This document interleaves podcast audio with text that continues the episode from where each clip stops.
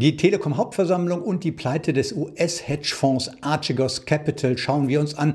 Und wir haben zwei Experten von Wall Street Online gebeten, in Sachen Aktien mal für uns Perlen aus der zweiten Reihe zu suchen. Und sie haben sie gefunden. Dies und mehr in dieser Folge von Börsenfunk, der Podcast von Wall Street Online. Am Mikrofon ist Martin Kerscher. Und ich begrüße euch zur ersten Folge dieses Podcasts. Jeden Mittwoch wird es eine neue geben, die abwechselnd von meiner Kollegin Beate Hoffbauer und mir moderiert wird. Beate kennt vielleicht noch der eine oder andere als Moderatorin der NTV Telebörse. Sie ist eine sehr erfahrene und ausgesprochen angenehme Kollegin und ein wirklicher Gewinn für diesen Podcast. Beate Hoffbauer wird mit ihren Gästen in die Tiefe gehen. Im April stehen bei ihr zwei Themen im Fokus. Nachhaltig investieren an der Börse und wie von KI und Big Data als Anleger profitieren, also von künstlicher Intelligenz. Von mir gibt es jetzt ein Best-of der Interviews, die wir bei Wall Street Online TV geführt haben. Über die Telekom-Hauptversammlung, die Archegos-Pleite in den USA und eben die Aktienperlen aus der zweiten Reihe. Das sind heute unsere Themen. Werbung. Diese Folge von Börsenfunk wird präsentiert von Morgan Stanley. Morgan Stanley, einer der größten und renommiertesten Derivate-Emittenten und auch Premium-Partner von Smart Broker. Und deswegen können alle Produkte von Morgan Stanley bei Smart Broker kostenlos gekauft werden, umgerechnet also für 0 Euro. Also, wer in jeder Marktlage überproportional partizipieren möchte, der ist mit den Zertifikaten und Optionsschein von Morgan Stanley bestens beraten. Das war Werbung. Es war keine durchweg harmonische Veranstaltung, die Telekom-Hauptversammlung, die rein virtuell stattfand. Umstritten waren unter anderem die neue Vorstandsvergütung und die unverändert hohe Dividende von 60 Cent je Aktie. Da hatte sich der ein oder andere Anteilseigner etwas mehr erhofft, bei einem Gewinn plus von immerhin 7,5 Prozent. Im Fokus stand zudem auch das US-Geschäft.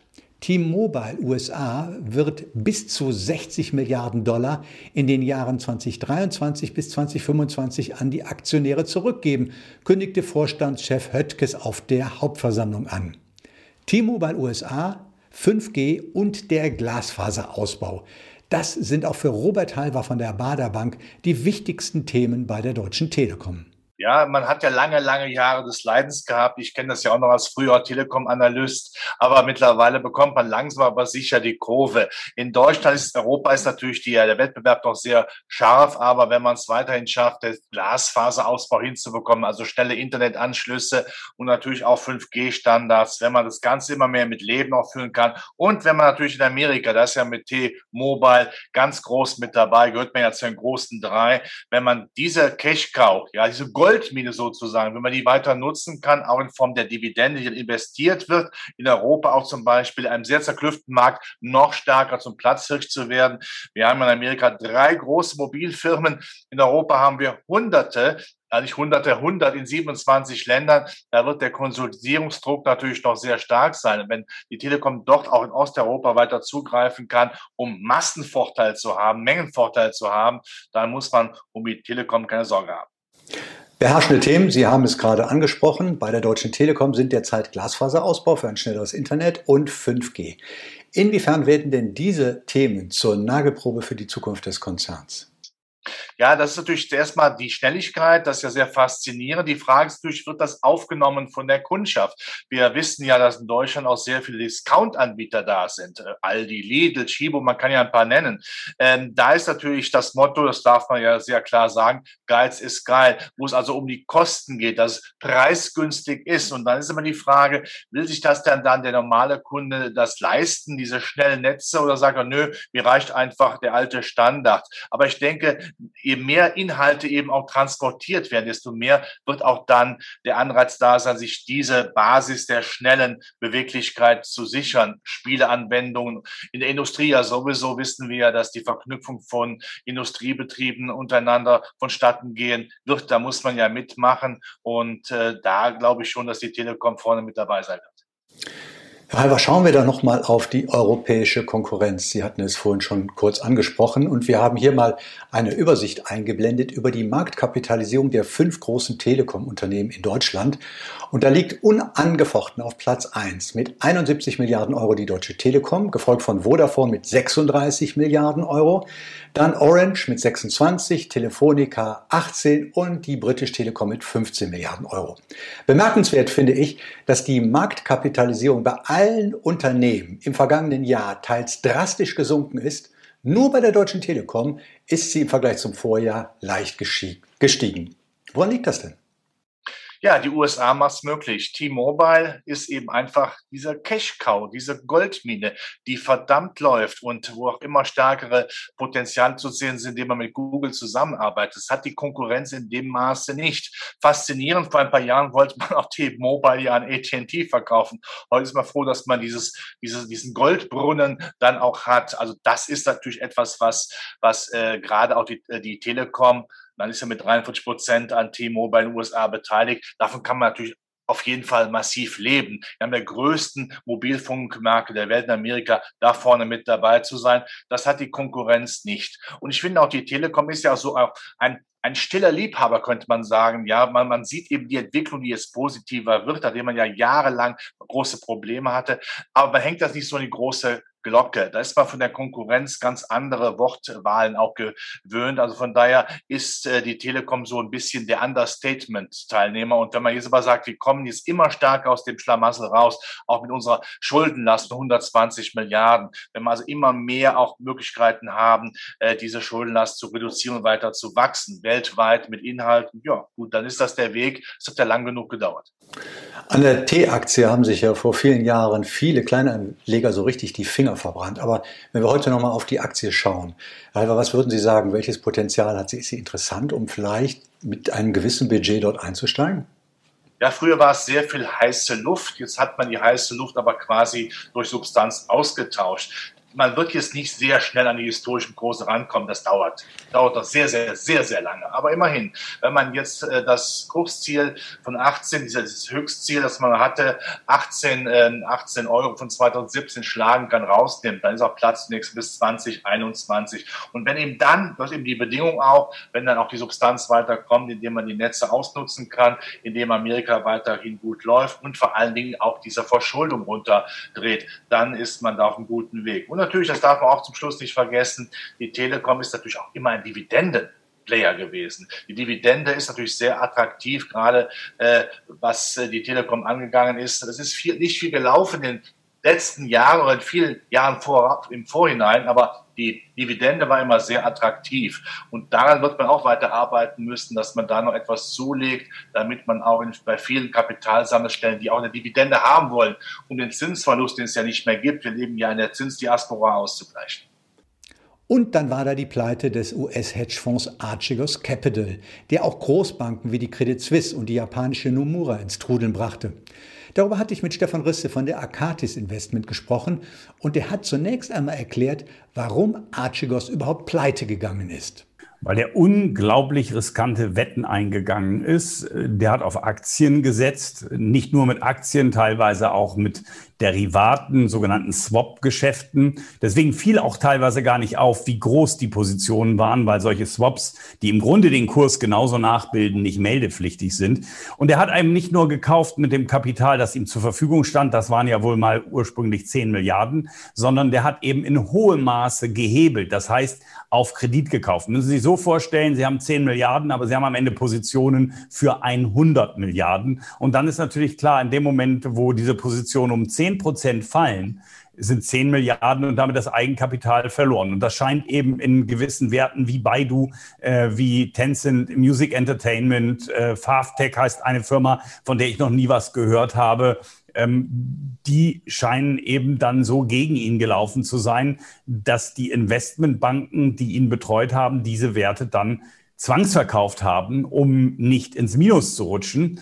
Äh, und das hat erheblichen Druck auf diese Unternehmen, auf die Kurse dieser Unternehmen ausgeübt und eben aber auch auf die Banken. Sie hatten es angesprochen, denn nach Bekanntwerden der Archegos-Pleite sind Bankaktien so richtig ins Minus gerutscht.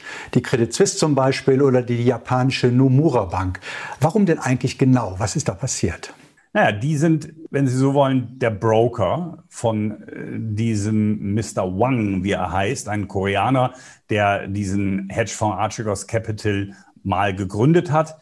Und die leihen ihm im Grunde das Geld, um diese Hebel einzugehen. Und ähm, jetzt haben Sie die Situation, bleiben wir bei unserem Beispiel. Sie haben ein Engagement von 100 Milliarden und jetzt sind die Positionen nur noch 90 Milliarden wert. Das heißt, das Eigenkapital ist eigentlich verbraucht und dann müssen Sie liquidieren, damit Sie nicht ins Verlu in den Verlust rutschen. Wenn Sie dann aber große Aktienpakete haben, wie in diesem Fall, dann gehen die Kurse natürlich noch weiter runter und Sie können nicht mehr die ganze Sache liquidieren, ohne dass mehr verloren wird, als der Hedgefonds überhaupt an Eigenkapital hat. Und das, was er eben an Eigenkapital nicht mehr hat, was an Verlusten da ist, das müssen dann diese Banken aus den eigenen Büchern ausgleichen. Schlechtes Risikomanagement nennt man sowas.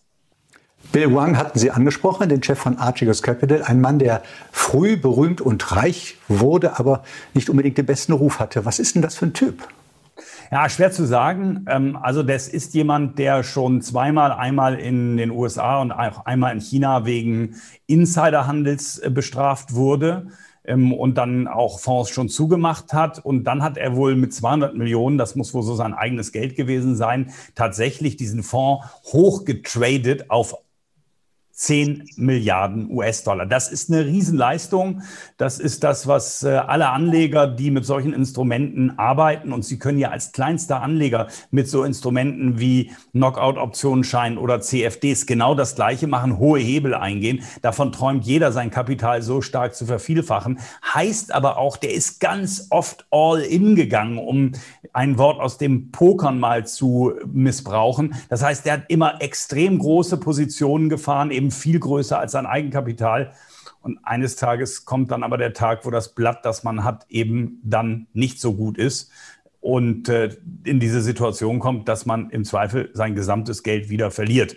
Ähm, und das ist schon irgendwie eine Sache, wenn ich 10 Milliarden habe, muss ich dann noch so zocken, dass ich meine gesamte Existenz wieder aufs Spiel setze. Sie und ich werden das wahrscheinlich nicht nachvollziehen können, weil wir in solchen Dimensionen auch uns gar nicht finanziell bewegen. Ähm, aber die Zockerei scheint, scheint da offenbar kein Ende zu kennen. Der Fall erinnert mich so ein bisschen an den Fall GameStop. Jetzt also weniger direkt GameStop, sondern an die Hedgefonds, die damals ins Trudeln geraten sind. Ähm, geht es Ihnen ähnlich, dass Sie da auch Parallelen sehen? Oder äh, warum ist es zum Beispiel denn nicht jetzt so, dass diese Hedgefonds gerettet werden? Das war ja bei GameStop der Fall. Also bei Wang ist es natürlich so, das soll ja nur sein eigenes Geld sein. Da ist natürlich schon mal viel weniger öffentliches Interesse da von Anlegern. Und wenn wir bei GameStop gucken, da ging es ja um diesen Hedgefonds Citadel, äh, der eben wohl große Short-Positionen hatte, beziehungsweise war nicht mal Citadel, sondern glaube ich ein anderer Hedgefonds noch, dem dann geholfen werden musste. Schon hat man den Namen wieder vergessen. Die Nachrichtenzeit ist halt sehr schnelllebig, ähm, der, der gerettet werden musste, um diese Position noch halten zu können. Ähm, aber die ja, Mechanik ist die gleiche, da haben Sie schon vollkommen recht. Da sind ähm, Anleger, die haben große Positionen. Und eine Short-Position ist ja, wenn Sie so wollen, immer eine gehebelte Position. Denn selbst wenn Sie sagen, ich bleibe wieder bei dem Beispiel, Sie haben 10 Milliarden und Sie shorten eine Aktie im Wert von 10 Milliarden, dann sind die 10 Milliarden weg, wenn die Aktie sich verdoppelt. Wenn sie sich aber verdreifacht, da haben Sie ja schon mehr verloren als 10 Milliarden. Das heißt, bei Short ähm, kann diese Wirkung sich immer entfalten, weil eine Aktie eben 100 Prozent fallen kann, aber auch 1000 Prozent steigen kann. Insofern ist dieser Vergleich gar nicht schlecht. Und eines zeigt sich dadurch aber auch nochmal, Hedgefonds sind hochspekulativ. André Costolani hat in den 80er Jahren schon geschrieben, im Grunde ist das Wort Hedgefonds ein doppelter Betrug schon. Erstens ist es kein Hedge, denn Hedge heißt eigentlich, sie sichern ab. Ein Hedge einzugehen heißt abzusichern. Das tun diese Fonds aber in der Regel nicht, sondern sie gehen oft hochspekulative Position ein. Und dann sagt er, und ein Fonds ist es eigentlich auch nicht, denn er verstand unter einem Fonds einen regulierten Fonds, ein Sondervermögen. Ich sage jetzt mal, so wie wir sie hier verwalten und viele andere auch äh, in unserer Branche, auch eine DK, eine DWS, das sind ja Fonds, die solche Hebel gar nicht eingehen dürfen, wo es ganz enge Grenzen gibt, ähm, was die Risiken betrifft. Äh, und diese Hedgefonds können im Grunde machen, was sie wollen. Und damit sind sie eigentlich den Namen Fonds nicht wert, weil der Anleger verbindet damit ja eine Risikostreuung und auch eine gewisse Risikobegrenzung. Einer meiner Lieblingsrubriken auf Wall Street Online TV sind die Perlen aus der zweiten Reihe. Wobei man ehrlicherweise sagen muss, es sind oft auch Perlen aus der dritten und vierten Reihe. Über solche Werte spreche ich regelmäßig mit Jörg Jäger von der Gesellschaft für Finanzkommunikation in Frankfurt. Und vergangene Woche hatte er wieder drei Werte mitgebracht, auf die ich nie gekommen wäre. Bastei Lübbe etwa, der Verlag, der einst mit Groschenromanen groß wurde. Was wir während der Pandemie gesehen haben, ist, dass bei den Verlagen weltweit so eine Art Neubewertung eingesetzt hat. Und zwar die Kriterien waren dabei, je mehr Lerninhalte und je digitaler das Ganze auch ist, ähm, desto ähm, höher waren die Vorschusslorbeeren, die der Markt diesen Unternehmen ähm, dann auch eingeräumt hat. Und genau auf diesem Weg ähm, ist der Bastei Lübbe Verlag auch im Augenblick ähm, der erste Meilenstein, das war die Übernahme des Business Hub Berlin. Die machen sehr, sehr viele Printprodukte, wo es um nachhaltigen Lebensstil geht. Wie werde ich vegan? Wie kann ich Dinge zweimal verwenden und so weiter und so weiter. Und ähm, ähm, die betreiben auch die Smarticular.net und www.kostbare Naturnet. Das sind also zwei digitale Plattformen, wo wir damit das zweite Kriterium letztlich erfüllt haben, also sprich Lerninhalte über Nachhaltigkeit plus das Ganze digital präsentiert.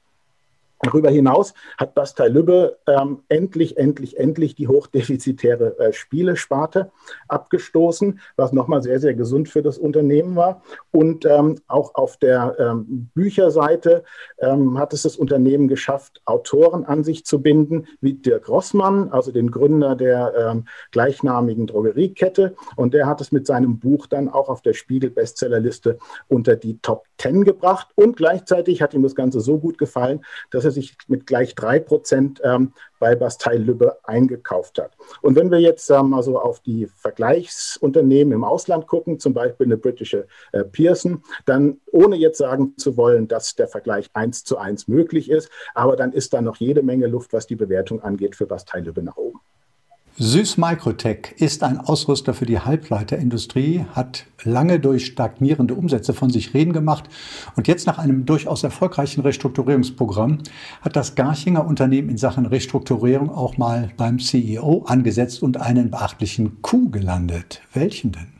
Vielleicht nochmal eine kleine Anmerkung, Martin. Also bei der Süß Micro hat eigentlich immer die Topline, sprich ähm, Umsatz und Auftragseingang ganz gut gestimmt. Unglücklicherweise hat die Bottomline nicht gestimmt. Das Unternehmen hat also relativ wenig Geld daraus gemacht. Ähm, was wir jetzt gesehen haben, dass sie ähm, diesen Zustand in den vergangenen Monaten tatsächlich geändert haben. Das hat die Aktie dann auf das Niveau ungefähr von 22 Euro geführt. Da war auch so ähm, das durchschnittliche Kursziel der Analysten. Und dann ist genau das, was passiert, ist das passiert, was du jetzt angesprochen hast, nämlich äh, man hat mit Götz Bendele äh, den bislang CEO von LPKF Laser an sich gebunden und ähm, Bendele hat bei LPKF einen tollen Job gemacht. Das kann man auch an der Kursentwicklung der LPKF-Aktie sehen, an dem Tag, als dieses Announcement rauskam. Da ist nämlich die Aktie zeitweise zwei, prozentual zweistellig eingebrochen. Und man kann mal schön abwarten. Bentele wird also sein Amt ähm, Anfang Mai antreten, was er mit der Süß Micro äh, vorhat. Und es gibt noch eine zweite Entwicklung, die ganz spannend ist. Und zwar hatte das Unternehmen bis Anfang 2020 in Corona in den USA, das Städtchen hieß da tatsächlich so, ähm, eine Produktionsstätte für UV-Projektionsscanner. Unglücklicherweise gab es keine Nachfrage nach den Dingern und deswegen hat man ähm, die Städte eingestampft und hat entsprechende Abschreibungen auf Vorräte und Geräte, die schon dort produziert werden, wurden vorgenommen. Jetzt ist es tatsächlich so, dass die Nachfrage urplötzlich da ist. Und ähm, diese Scanner sollen jetzt in Taiwan auf der dort bereits bestehenden Anlage produziert werden. Und die ersten Geräte sollen auch tatsächlich bereits in diesem Jahr ausgeliefert werden. Deswegen haben viele Analysten das Kursziel nochmal deutlich nach oben genommen. Wir sind in der Spitze jetzt so roundabout bei 30 Euro, also Bändele plus diese neuen Produkte. Mal abwarten, was dabei rauskommt. Und schließlich noch ein Unternehmen, um das Freunde der Nachhaltigkeit aus gutem Grund einen großen Bogen machen, der Stahlhändler Klöckner AG. Für dich, Jörg, ist Klöckner quasi wieder zu einem unterschätzten Hidden Champion geworden. Warum eigentlich? Na gut, ähm, Klöckner, also die gesamten Stahlhersteller haben so ein bisschen das Schicksal der Ölwerte geteilt. Ähm, wir sehen, das Nachhaltigkeitsthema ist bei privaten wie institutionellen Investoren ähm, mittlerweile überall im Mainstream angekommen. Und wenn wir das E, also das Environmental, den Umweltschutzaspekt da sehen, dann waren das Aktien, also die Ölaktien und die Stahlaktien, ähm, die hat man eigentlich nur mit der Kneifzange angefasst. Aber ähm, ich glaube, man lernt auch als Investor irgendwann mal, dass dieser Aufschwung nicht ohne, noch nicht ohne Öl funktionieren wird und wahrscheinlich auch noch nicht ohne Stahl funktionieren wird. Und deswegen ähm, denke ich mal, wird, wird auch die Klöckner-Aktie äh, mit der Zeit wieder verstärkt in den Fokus der Anleger rücken, die sagen, hm, eine ne Rendite ist auch gar nicht so schlecht, selbst wenn hm, das Ehe dabei nicht ganz so groß geschrieben wird. Und wenn man sich die Fundamentaldaten bei der Klöckner anguckt, dann ist das auch durchaus vielversprechend. Denn die Stahlpreise steigen im Augenblick so schnell wie seit zehn Jahren nicht mehr. Und in Deutschland sind die Lagerbestände bei den Distributoren auf einem 33-Jahrestief weiterhin. Und ähm, ich frage mich oder ich wage mal zu bezweifeln, dass diese Entwicklung bereits in allen Analystenprognosen eingepreist ist. Und darüber hinaus gibt es vielleicht auch noch eine andere spannende Geschichte. Und zwar ähm, betreibt ähm, Klöckner neben dem ganz normalen ähm, Stahlgeschäft auch noch die Plattform XOM Materials. Dort werden also Werkstoffe, Hersteller und ähm, ähm Produkt unabhängig ähm, verkauft. Und wenn man mal guckt, wie sich diese Plattform so in den vergangenen Monaten entwickelt hat, dann steht für das vergangene Jahr dort ein Anstieg ähm, des, der, der, des Werts der über die Plattform verkauften Produkte um das 13-fache auf 140 Millionen Euro. Und im laufenden Jahr sind es bereits mehr als 100 Millionen Euro. Da steckt also auch so ein bisschen eine kleine Amazon-Story drin, vom Händler zum Marktplatz. Klaus Brune, der Leiter von Plate Börse, ist auch so ein Spezialist, der sich in die Tiefen der deutschen Aktienlandschaft verbuddeln kann und Erstaunliches dabei zutage fördert. SFC Energy etwa, ein unentdeckter Rohdiamant unter den deutschen Wasserstoffaktien. 2018 habe ich mich erstmals mit dem Papier beschäftigt. Smart Fuel Cells GmbH hießen die mal. So mobile Lösungen, Energielösungen, vor allen Dingen im äh, Öl- und Gasgeschäft und in der Verteidigungspolitik. Äh, ich, nur so ein paar Beispiele, was die gemacht haben früher schon. Pipeline-Überwachung in der Arktis, also wenn da irgendwelche Messwerte übergeben werden sollten, dann hat man eben zur Stromversorgung so eine kleine Brennstoffzelle von denen daneben gestellt. Soldaten, Soldatinnen im Gefecht, wir früher, ne, da gab es die Kabelbongos, die haben die Kabel ausgerollt und ich bin dann in die Funkstation gegangen und habe eine Funkverbindung aufgebaut alles nicht mehr notwendig. Heutzutage kriegt der Soldat, die Soldatin so einen kleinen Batteriepack mit in den, in den Rucksack und schon läuft das alles. Ganz neu, ganz spannend. Behörden, ähm, Zivilfunk, äh, der soll neu aufgebaut werden, dass die, der, der Krankenwagen mit der Leitstelle gut kommunizieren kann. Und die Behörden schreiben explizit rein, keine Notstromaggregate mit Diesel, sondern CO2-neutral, sprich Brennstoffzelle. Insofern werden die jetzt gerade spannend. Wenn wir uns die Aktie mal im Chart anschauen, dann sehen wir, dass wir 2020 da einen ziemlichen Schlaf drin hatten die ganze Zeit. Ähm, wir sind damals so Ende des Jahres eingestiegen, ist volatil. Wir sind inzwischen auch wieder ausgestoppt worden, aber es hat sich gelohnt. 54 Prozent haben wir da mitgenommen. Wir würden jetzt wieder einsteigen als Warnung. Wir sind also wahrscheinlich engagiert, äh, weil das neue Thema, was hinzukommt, ist Asien. Und da habe ich mit ähm, dem Konzernchef äh, Podesser neulich ein Gespräch führen können. Die arbeiten schon jetzt mit einer Tochter von Toyota zusammen. Die Tochter macht alles, was nicht Auto heißt und ähm, sorgt dann immer bei Clean Energy dafür, dass sie Produkte von SFC in Japan verkaufen. Das Ganze. Das ist das Telefon, das lassen wir jetzt mal, lassen wir jetzt mal stellen. Lass dich nicht unterbrechen. ich fange nochmal vielleicht mit Podesser an oder Asien. Ja, da können wir da loslegen. Ähm, mit dem Podesser hatte ich neulich gesprochen und er hat mir das Asiengeschäft jetzt erläutert, das sie neu haben. Die arbeiten schon seit fünf Jahren mit einer Tochter von Toyota zusammen. Die Tochter, die alles macht, was nichts mit Automobilen zu tun hat. Und das ist echt gut auch, weil die machen viel. Und bei allen Produkten unter 100 Kilowatt äh, senden, äh, setzen sie Produkte jetzt von SFC ein. Ähm, in fünf Jahren wollen sie dort etwa, also SFC will alleine aus diesem Asiengeschäft in fünf Jahren etwa 100 Millionen Umsatz generieren. Denn jetzt machen die Partner neben Japan auch Gesamt Südostasien inklusive China. Ähm, Das wird ihm helfen. Er hat mir gegenüber schon so fast bestätigt, dass diese Umsatzerwartung äh, in fünf Jahren, dass das ähm, realistisch ist. Äh, 280 Millionen wollen sie haben, allein aus dem eigenen Geschäft.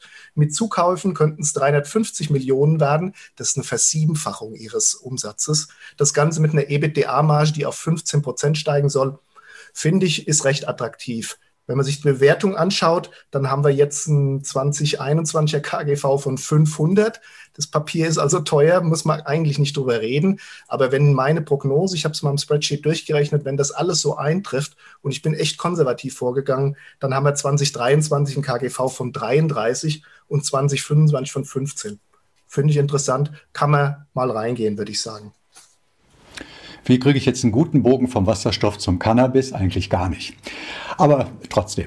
Landwirten bei der Beurteilung des Reifegrads der Ernte helfen, das Geschlecht der Küken im Hühnerei bestimmen und dafür sorgen, dass in den USA nur gesunder Cannabis zu medizinischen Zwecken an Verbraucher verkauft wird. Das alles verbindet sich mit einem Unternehmen der deutschen Cannabis-Hoffnung, kann man so sagen, Ninomic. Welche Schätze schlummern denn in Ninomic, Klaus? Also, ähm, das ist ein Unternehmen, das ich jetzt auch schon ein paar Jahre lang sehr interessiert verfolge. Äh, ich habe mir die 2017 das erste Mal angeschaut. Damals hießen die noch MUT. Messgeräte für die Medizin und Umwelttechnik. Und ich fand allein erstens den Namen und dann auch, was die da drin haben.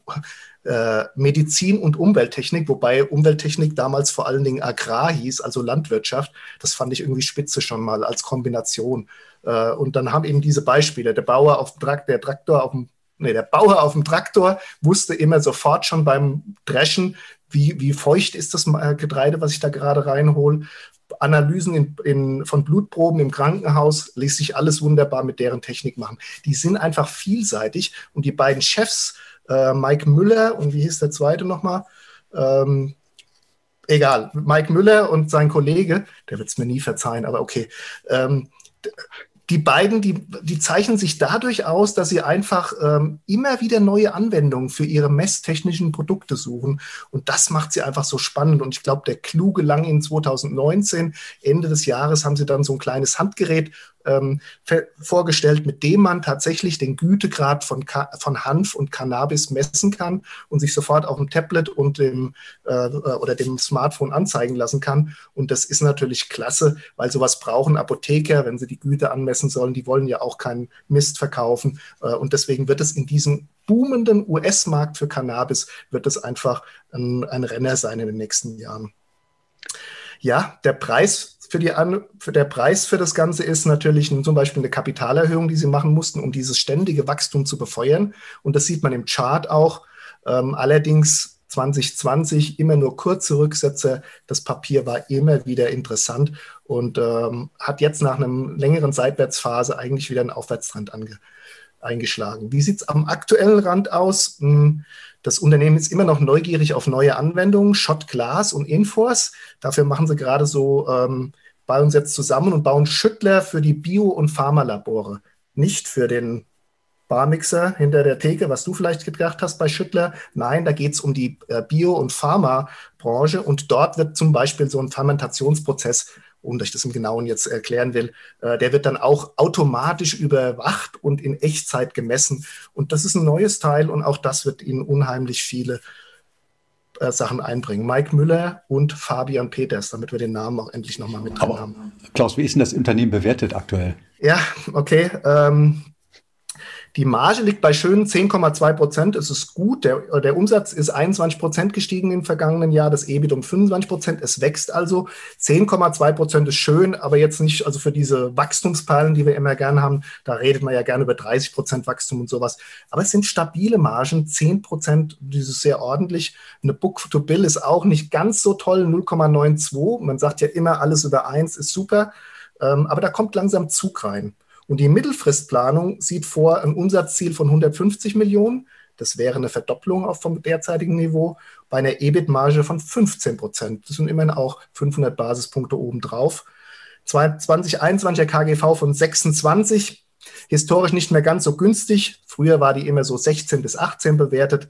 Aber ich denke, das ist immer noch ganz attraktiv. Man sollte vielleicht auf einen günstigen Zeitpunkt zum Einstieg warten. SFG Energy, Nynomic und jetzt wollen wir noch mal einen ganz anderen Markt uns angucken, den Streaming-Markt. Netflix, Disney und Apple dominieren ihn in Deutschland, gar keine Frage, aber warum sollte das so bleiben?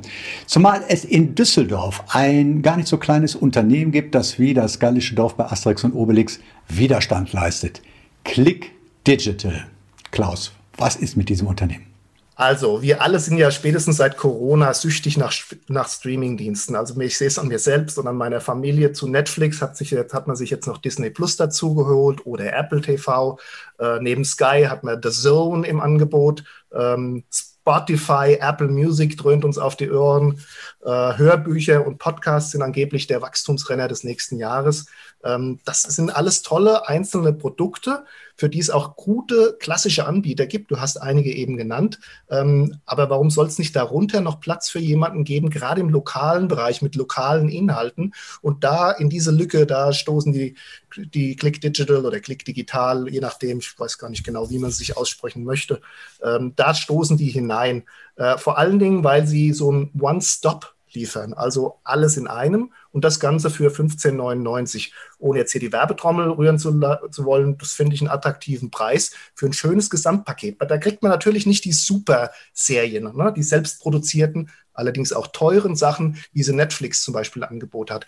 Man kann sich auch jetzt nicht das Spiel seiner Lieblingsmannschaft in der Champions League anschauen, wie die zweimal von Manchester City äh, nach allen Regeln der Kunst seziert werden und mit 0 zu 2 nach Hause geschickt werden kriegt man da auch nicht live zu sehen. Da muss man doch wieder auf Sky oder The Zone gehen. Aber wenn man zum Beispiel googelt, äh, wer wird Xabi Alonso, wer ist das? Äh, dann kriegt man sofort angezeigt, willst du dir übrigens mal das Spiel von Borussia Mönchengladbach, die Highlights anschauen?